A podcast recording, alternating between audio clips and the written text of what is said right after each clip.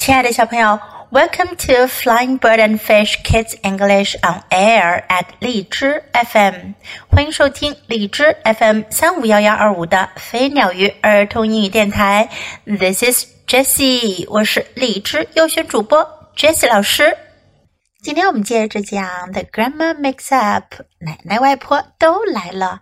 Chapter Three 第三章 Words and Words。越来越糟。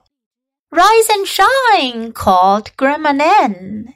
男外婆大叫道：“快起床吧！Nap time is over. We want to be busy now. 小睡时间结束了，我们现在要忙碌起来了。What do we want to do? asked Pip. Pip 问：“我们想要做什么呀？”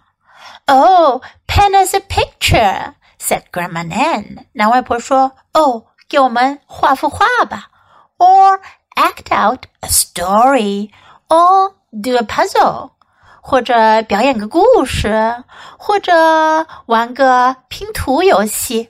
Grandma Sal was in the living room. 小奶奶在客厅呢。The big game is on TV, she said. 她说电视上有重大比赛。Want to watch？想看吗？Want a chip？ 想吃薯片吗？I think I will go upstairs," said Pip. 皮普说：“我想我还是回楼上去吧。” Pip sat down to write a secret letter. 皮普坐了下来，写一封秘密的信。Dear Mom and Dad, Grandma Nan is too hard, and Grandma Sal is too easy. 亲爱的爸爸妈妈，南外婆太严厉了，小二奶奶又太放松了。 I want you to come home and do things our way. 我想你们能回家来，按我们的方式做事情。Love, Pip，爱你们的皮普。Pip put the letter into the desk drawer and went out front to sit on the steps. 皮普把信放在了抽屉柜里，然后走到门口，坐在台阶上。Dinner time! called Grandma Nan. 男外婆喊道：“晚饭时间到，Please set the table，请摆好餐桌。” Grandma Nan was stirring a big pot。男外婆正在搅拌一个大锅。Stew，she said。她说：“炖菜。” If it stinks，said Grandma Sal，we can send out for pizza。三奶奶说：“如果不好吃的话，咱们可以叫披萨外卖。” ate one bite of stew to be polite. 出于礼貌，皮普吃了一口炖菜。Pip said, "Grandma Nan, we must eat to be strong." 南外婆说：“皮普，我们要吃东西才能变得强壮。” No, Nan said, "Grandma Sal, the child will not starve."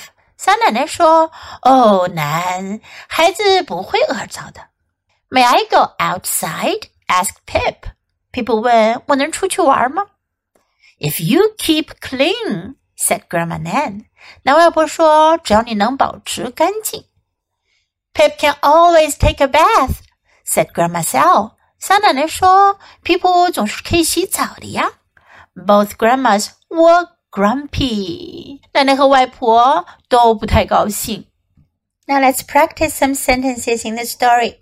Rise and shine，这是一句口语中常用语，它的意思呢是 get out of bed and be lively and energetic。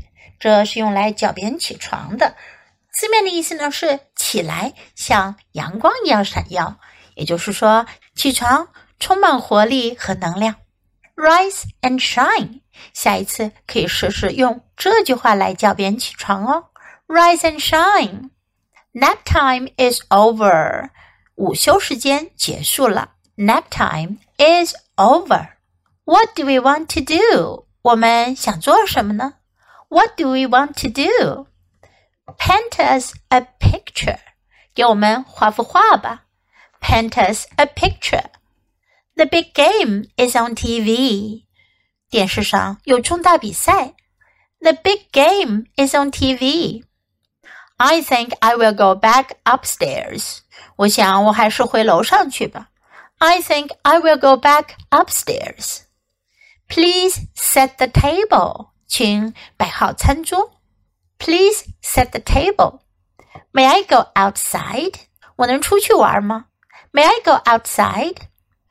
Now let's listen to the story once again.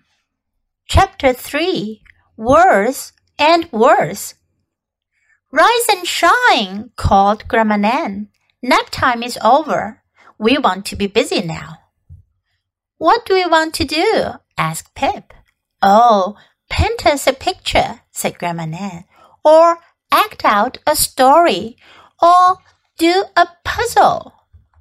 Grandma Sal was in the living room. The big game is on TV, she said. Want to watch? Want a chip? I think I will go back upstairs, said Pip. Pip sat down to write a secret letter. Dear Mom and Dad, Grandma Nan is too hard and Grandma Sal is too easy. I want you to come home and do things our way. Love, Pip. Pip put the letter into the desk drawer and went out front to sit on the steps. Dinner time, called Grandma Nan. Please set the table. Grandma Nan was stirring a big pot. Stew, she said. If it stinks, said Grandma Sal, we can send out for pizza. Pip ate one bite of stew to be polite. Pip, said Grandma Nan, we must eat to be strong. Now, Nan, said Grandma Sal, the child will not starve. May I go outside? asked Pip. If you keep clean, said Grandma Nan. Pip can always take a bath, said Grandma Sal. Both grandmas were grumpy. 小朋友，你喜欢今天的故事吗？记得给 Jess 老师点赞哦！还有，别忘了下载到手机上收听，更方便哦。Thanks for listening. Until next time. Goodbye.